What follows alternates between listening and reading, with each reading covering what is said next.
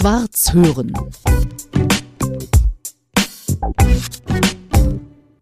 Das wird heute ein ganz besonderes Schwarz hören. Zum Teil in eigener Sache. Und damit hallo Marco Kirchhoff. Schönen guten Tag. ja, Marco, wo ist das Geld nur geblieben? Mein Doppelleben mit der Spielsucht. Das ist ein Werk, was deine Biografie ist und woran wir beide zusammen sechs Jahre gearbeitet haben. Nicht jeden Tag, aber ja, über einen Zeitraum von sechs Jahren. Das stimmt. Kam dir das so lange vor? Jetzt, wo es da liegt, vielleicht nicht, aber also ich habe darüber nachgedacht, wie dynamisch auch der Prozess war, wo, wie die ersten Ideen entstanden sind, wie du auf mich zugekommen bist und Menschen, die mich begleitet haben im Gefängnis und danach in Erfurt aufzusuchen. Das erinnere ich mich jetzt, wenn es da liegt, wie es anfing, ja. ja. ja. Als ich jetzt, äh, da wir die Endfertigung des Buches gemacht haben, geguckt habe, wann habe ich denn diese Interviews gemacht? Zum mhm. Beispiel mit einer Suchtberaterin, mit der Seelsorgerin aus dem Gefängnis da kommen wir gleich noch drauf, wieso du im Gefängnis warst. Oder mit dem besten Freund, der auch in das alles mit involviert war. Ich hätte gedacht, das war vor drei, vier Jahren. Nein, es war 2016. Ja. Und da müssen wir jetzt vielleicht doch mal die Hörer aufklären. Marco Kirchhoff ist ein Mann, der, wie viel Millionen? Ich äh, nehme mal die Summe, einfach um es korrekt zu sagen, über die in meinem Prozess verhandelt worden ist. Und da reden wir über 4,8 Millionen Euro. Ich weiß, dass in der Presse oder bestimmte Berichte man von 8,2, von 10,4 redet ja. etc. Das hat unterschiedliche Ursachen, warum das so ist. Und wenn wir uns auf einen Sachmoment verständigen wollen, dann sind es die 4,8 aus meinem Prozess. Ja, und diese 4,8 Millionen Euro, so hat man dir vorgeworfen und dir deswegen auch den Prozess gemacht, hast du hinterzogen deinem Arbeitgeber. Richtig, das waren Gebühren, weil ich der Herstellungsleiter des Kinderkanals von ARD und ZDF war.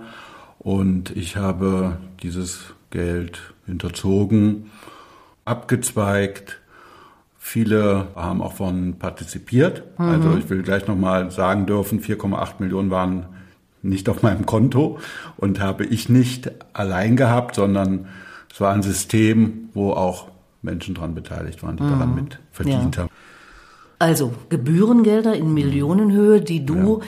weil du das Kraft deiner Funktion, deiner Position im Kinderkanal konntest und weil du ein intelligenter Mensch bist und dir da ein gewisses System ausgedacht hast, wie du an dieses Geld kommst, hast du hinterzogen, nicht einfach aus Jux und Dollerei, wobei manch einer würde es vielleicht sogar so bezeichnen, weil du ein Mensch bist, der spielsüchtig war. Oder würdest du sagen, weil du spielsüchtig bist, weil, wie man zum Beispiel bei Alkoholikern sagt, du bist immer alkoholkrank, du bist dann eben trocken. Bist du ein trockener Spieler? Ja, wie bei den Alkoholikern, kann man ähnlich sagen. Mhm. Es gibt therapeutische Methoden, Möglichkeiten, diesen Kick oder dieses Triggern, wie man das so schön nennt, runterzudrücken.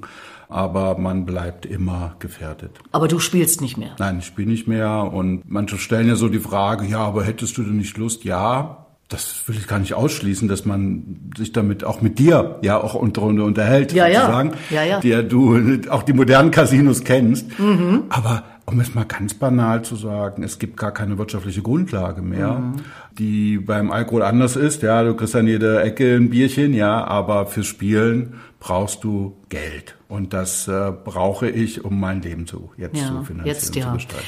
Also Spielen meint vorwiegend Spielen am Spielautomaten. Ja nicht in diesen kleinen Spielhallen, sondern im Spielcasino, mhm. in der Spielbank mhm. in Berlin und die gibt's in anderen großen Städten äh, Deutschlands, aber auch in der ganzen Welt. Man kennt natürlich Länder, Fürstentümer, die ihre gesamte wirtschaftliche Existenz darauf aufbauen. Las Vegas. Oder große, Las Vegas natürlich, genau. Ja. Das ist etwas, und da kann ich aus eigener Erfahrung reden, schon etwas sehr Faszinierendes, diese Welt. Diese Welt der Glitzer, Automaten, selbst für Menschen, die intellektuell so einigermaßen auf der Höhe sind, hat das eine Faszination. Wie hatten das bei dir mal angefangen, Marco? Beim Kinderroulette zu Weihnachten. Mein Vater war der Groupier. Meine Oma, meine Schwester, meine Mutter saß am Tisch. Jeder hat so die Chips, Jetons, ja, bekommen. Und ich war immer risikobereit und habe nicht auf Rot oder Schwarz gesetzt, sondern, sondern auf immer auf Zahl, hm. Plan, so in der Fachsprache. Weil es den höchsten Gewinn gab. Ja, wenn man die Zahl trifft, dann kriegt man das 35-fach. Ja.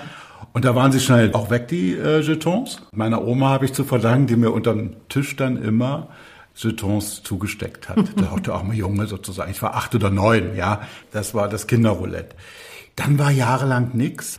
Ich habe eine Sportlerkarriere gemacht. Ich Sportlerkarriere war ja Leistungssport. Leistungssport im Rudern. Äh, ich war Nationalmannschaftsmitglied bei den Junioren, war mehrfacher DDR-Meister und Spartakiadesieger und das auserkorene Ziel oder die Aufgabe, ich werde mal an den Olympischen Spielen teilnehmen. Darauf hatte ich mich dann auch konzentriert.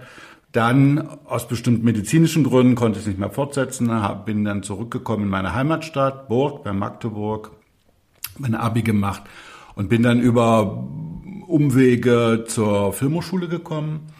In Babelsberg, Potsdam hier in genau, der Nähe. Genau, Konrad mhm. Wolf äh, an der Filmhochschule, habe da studiert. Und um den Sprung jetzt kurz zu machen, erst 1996 war ich mit einem Freund in Budapest. Und da bin ich das erste Mal tatsächlich ins Erwachsenen-Casino mhm. gegangen. Da warst du so roundabout 30. Da war ich 29, 30, mhm. genau. Und du hast völlig recht, ich bin da rein. Das hieß nicht Spielbank, es hieß im Casino und war so Las Vegas angehaucht war sofort fasziniert und habe dann meinen Begleitern über die Schulter ein wenig geguckt, ja, beim großen Roulette-Spiel, beim Blackjack und war in einer Situation, wo ich sage, Mensch, wie geht das eigentlich, ja? Wie verstehe ich die Regeln, ja? Und da hat sich letztlich irgendwie auch gleich erwischt, ne? Weil so richtig wieder weggekommen davon bist du nicht. Ja, ich wollte es verstehen so, weil mhm. es hatte schon was, ja. Und äh, ich habe dann auch so einen Automaten da probiert, aber immer noch in einer Kontrolle dass ich nicht sage, ich muss nochmal ein Hunderter oder nochmal ein Hunderter oder nochmal 100 verspielen, sondern einfach nur so ein bisschen zum Antesten war hm. das. Bis hin zu exzessiven, obsessiven Spielen, da du 10, 12, 15 Stunden vor solchen Automaten gesessen hast. Später, richtig, als ich ja der Spielprofi war, der High Roller, High Roller bedeutet einfach, man spielt nicht mit ein oder zwei Euro Einsatz pro Dreh. Also einmal Tastendruck, einmal Tastendruck, ein Euro. ja. Früher der einarmige Bandit, also einmal diese, dieses Ding genau. ziehen sondern mein Spieleinsatz pro Dreh. Ja, und der dauert ein, zwei Sekunden der Dreh. Mhm. Fing bei 18 Euro, sagt man Euro, ja, an und äh, endete dann teilweise bei 270, 340, 450 Euro. Also das war dann schon Wahnsinn, was man. Wenn man nichts damit zu tun hat mhm. und das hört, fasst man sich wirklich an den Kopf und ja. sagt, wie geht das? Ja. Aber wenn man da drin sitzt, ja. geht das eben sehr schnell und man verliert den Bezug zur Realität. Also ich sage für mich immer, ein 50-Euro-Schein ist in der Spielbank oder im Casino so viel wie 50 Cent im Leben draußen. Ja. Und so kann man es ja vielleicht auch umrechnen. Ja. 450 Euro sind dann, naja, vielleicht wie ein 5-Euro-Schein. Ja, und dem Buch, was wir gemeinsam äh, geschrieben haben, spreche ich ja von einem Hartz-IV-Satz, um mhm. einfach mal so deutlich zu machen, manche Menschen bekommen das im Monat ja. und müssen davon leben und ich stecke einen 500-Euro-Schein rein, ja, roundabout ein Hartz-IV-Satz. Einmal Tastendruck Einmal und dann Tasten, ist es weg. Will, ist es weg. Ja. Im günstigsten Fall ist es aber nicht weg und das macht ja den Reiz. Und das macht den Reiz und den habe ich natürlich auch erlebt. Es gibt diese alte Spielerweisheit, die du erlebt hast, die man immer in Spielerkarrieren kennt, man gewinnt zum Anfang. Immer. Ja? Und mein erster großer Gewinn waren 10.000 D-Mark am Alexanderplatz. Und dann ist man souverän damit, ne? Und ist es nicht wirklich, weil man sagt, Mensch, das geht aber so, ne? 50 Mark eingesetzt und 10.000 gewonnen.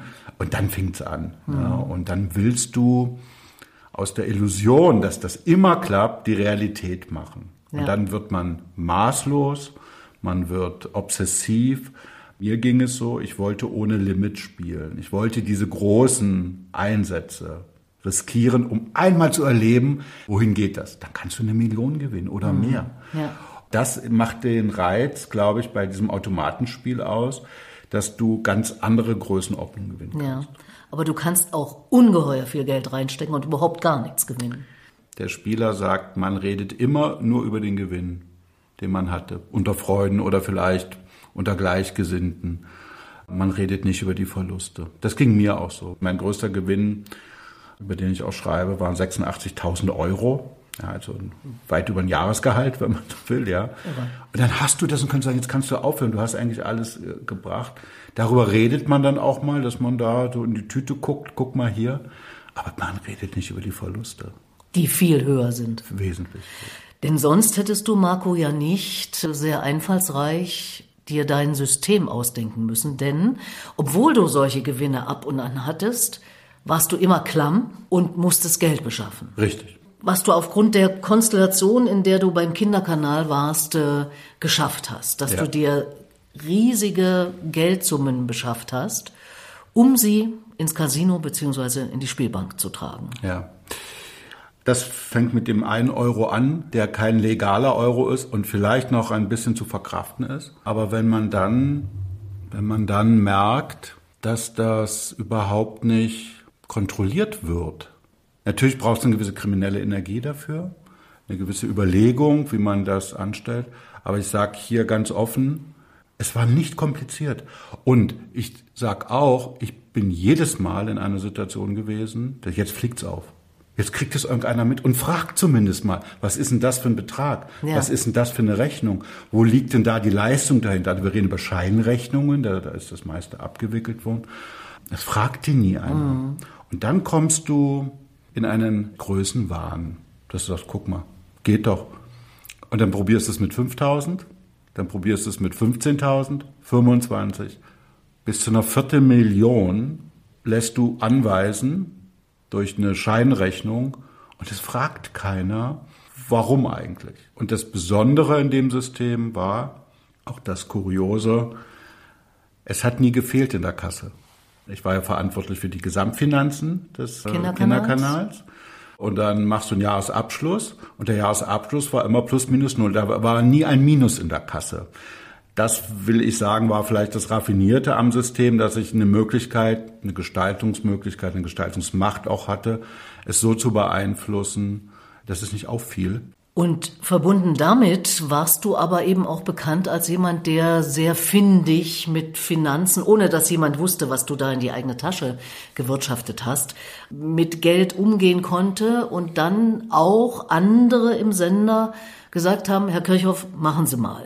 Ja, ich habe meinen Job, meinen Beruf immer auch als Berufung gesehen. Ich war ganz, sag mal, stolz darauf, als ich mein Studium geschafft habe. Ich wollte ein guter Produktioner werden, ein guter Produktionsleiter. Und ein bisschen pathetisch formuliere ich eine Brücke bauen zwischen Kunst und Ökonomie. Und ich habe immer einen großen Respekt vor den Machern gehabt, vor den Fernsehmachern, Filmemachern und habe gesagt, ich gucke, wie ich euch gut ausstatten kann. Und da habe ich gelernt, raffiniert mit Budgets umzugehen. Und das hat sich auch dann in meiner Arbeit manifestiert, dass ich mit dem Produzenten immer partnerschaftlich umgegangen bin.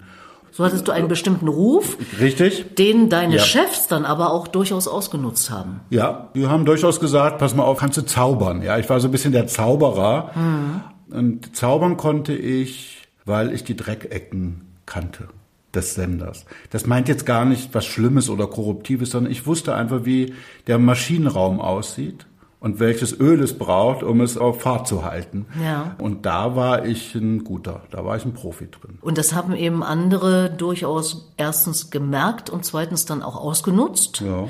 Darüber schreiben wir auch im Buch. Richtig, richtig. Äh, ohne dass da jetzt jemand angeklagt wird, sondern einfach wie so Mechanismen funktionieren. Und es gibt ja Stichwort Rundfunk Berlin-Brandenburg, aber auch andere Anstalten des öffentlich-rechtlichen Rundfunks wo bestimmte Dinge gerade wieder ja auch aufgeflogen sind. Das heißt, das gibt's nach wie vor. Ja, ich bin sowas von überrascht gewesen, tatsächlich überrascht gewesen, als dieser sogenannte Skandal um den RBB dort ja. aufgeflogen ist. Um eine Art von ja, Selbstbedienung, nenne ich es mal, Boni-Systeme, völlig abgehoben äh, in einer Zeit, einer sehr kritischen Zeit, in der wir leben, weil ich tatsächlich der naiven Meinung war, mit meinem Skandal, den ich verursacht habe und an dem ich Schuld trage, an dem ich verurteilt worden bin. Der ähm, ja schon 2010 war. Richtig, dann. richtig. Mhm. Ähm, formuliere ich so, kommt nie wieder vor. Alle Kontrollgremien werden das so, so geschärft sein, dass das nicht passiert. Und das hat mich dann schon doch überrascht, äh, in welcher Massivität man sich bedient hat, auch weil man in der Korruption war. Denn der RBB, der Verwaltungsrat, das war alles Vetternwirtschaft und Gekungel, wie man jetzt weiß. Und es betrifft ja nicht nur den RBB. Andere Anstalten haben ja auch ganz schnell versucht zu versichern, natürlich. dass da nichts ist. Natürlich. Und wenn natürlich. das passiert, muss ja, man natürlich erst absolut, recht gucken, oder? Absolut. Und mhm. wir wissen heute nicht alles, was mhm. äh, passiert. Und auch selbst in unserer Recherche oder in unseren Gesprächen äh, habe ich dir einiges auch anvertraut, wo ich weiß, das kann ich nicht belegen mit einer Rechnung oder mit einem Schriftstück, wie bestimmte Sachen gelaufen sind. Du hast dafür gebüßt. Mhm. Du bist verurteilt worden zu insgesamt sechs Jahren Haft mhm. und Geldzahlungen, mhm. die ausstehen bis zu deinem Lebensende. Richtig. Du hast viereinhalb Jahre Haft verbüßt. Ja. Das heißt, das ist ja auch ein Kapitel im Leben, was man sich wahrscheinlich nicht wünscht. Hast du was aus heutiger Sicht, aus dieser Haftzeit, die ja nun auch schon acht Jahre zurückliegt äh, und du schon seit acht Jahren dich wieder hochgerappelt hast, wieder im Leben stehst, was schwer genug ist nach all dem, was du erlebt hast. Ja. Hast du trotzdem was mitgenommen aus dieser Haftzeit? Mein neues Leben. Ich verdamme diese Haftzeit nicht, auch wenn man freiheitsmittel eingeschränkt ist und wenn man nach einem gewissen Ritual dort und einem gewissen System leben muss auf acht Quadratmetern und alles ist reglementiert. Es war wichtig für mich, diese viereinhalb Jahre wieder zu mir zu kommen. Das mag ein bisschen jetzt vielleicht pathetisch klingen, aber ich habe den Dreck abgespült. Ich bin mir bewusst geworden, durch die Anklage, durch die Anklageschrift, da war der Kassensturz. Was hast du eigentlich gemacht? Und auch das ist fast Klischee, aber so ist es. Es hat sich herausgestellt, wer ist Freund, wer ist Feind. Wer war der mhm. falsche Freund? Wer hatte die Größe, zu einem zu stehen, einen zu tragen? Welche Menschen hast du im Gefängnis kennengelernt, die dir geholfen haben, diese Zeit zu überstehen? Und Petra, die vor allen Dingen dich nicht als Verbrecher, als Kriminellen, als Manager, sonst was von irgendeiner TV-Anstalt gesehen haben, sondern die sagen, du bist jetzt der Marco, du bist spielsüchtig, das ist eine Krankheit, das ist scheiße, du hast sie zu verbüßen hier, aber das kriegen wir gemeinsam hin. Und das war die wichtigste Zeit mit, um mein neues Leben ähm, anzufangen. Ich sage es einmal ein bisschen ironisch, äh, wenn ich gefragt werde, naja, jetzt musst du aber kleinere Brötchen backen. Da sage ich, ja, die schmecken aber auch. Ich sitze ähm, damals im Gefängnis, als auch hier, heute ab und zu mal und denke an die Zeit zurück, dass ich sage, was hätte ich alles werden können, was hätte ich sein können, ja, äh, was hätte du hast gut verdient, ja, ja, also es, alles war da, ist alles verspielt. Ja. Es ist alles, auch das muss man einfach sagen. Es geht nicht nur um die einen bestimmten Betrag.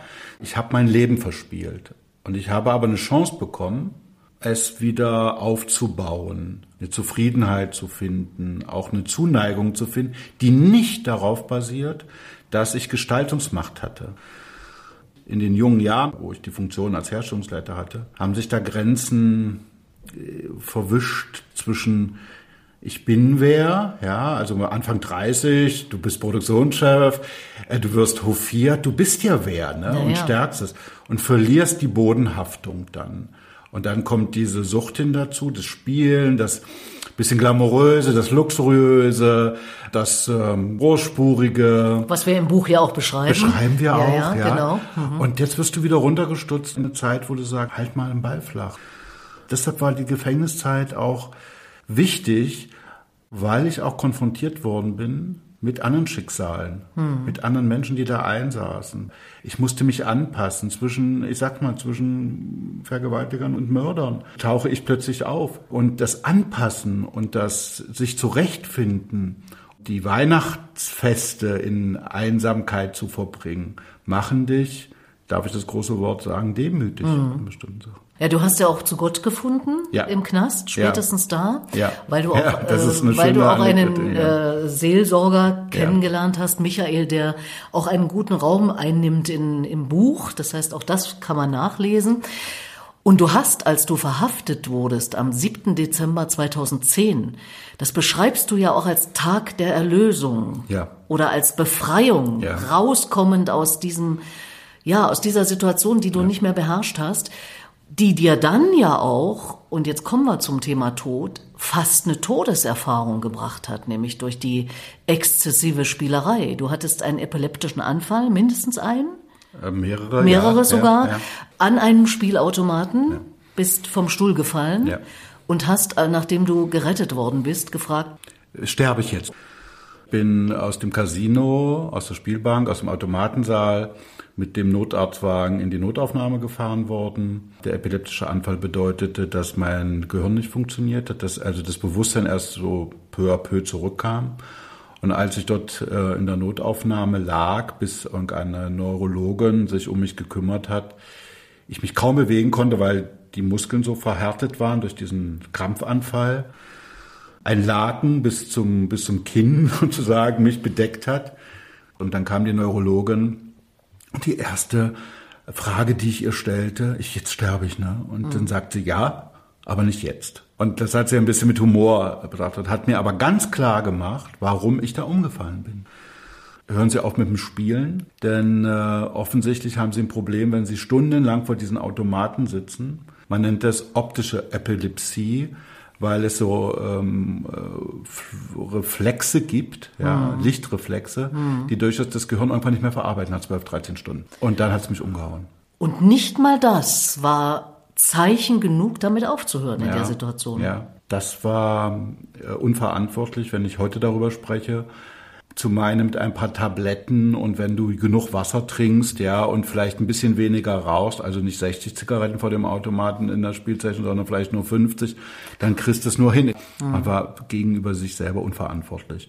Und dann ging es mir wieder gut und in dem Moment, wo es mir wieder gut ging und der Scheck wieder da war, also das Bargeld wieder da war, zack, jetzt kannst du es mal probieren. Machst du eben nicht zwölf Stunden, sondern vielleicht nur fünf. Mhm. Ja, aber es war nicht zu machen. Deshalb habe ich immer wieder meine Gesundheit durch so Anfälle sehr riskiert. Da war die Spielsucht stärker als ja. die Vernunft. Ja, ja. Ich erzähle ja auch, dass ich einmal eine letzte Hoffnung hatte.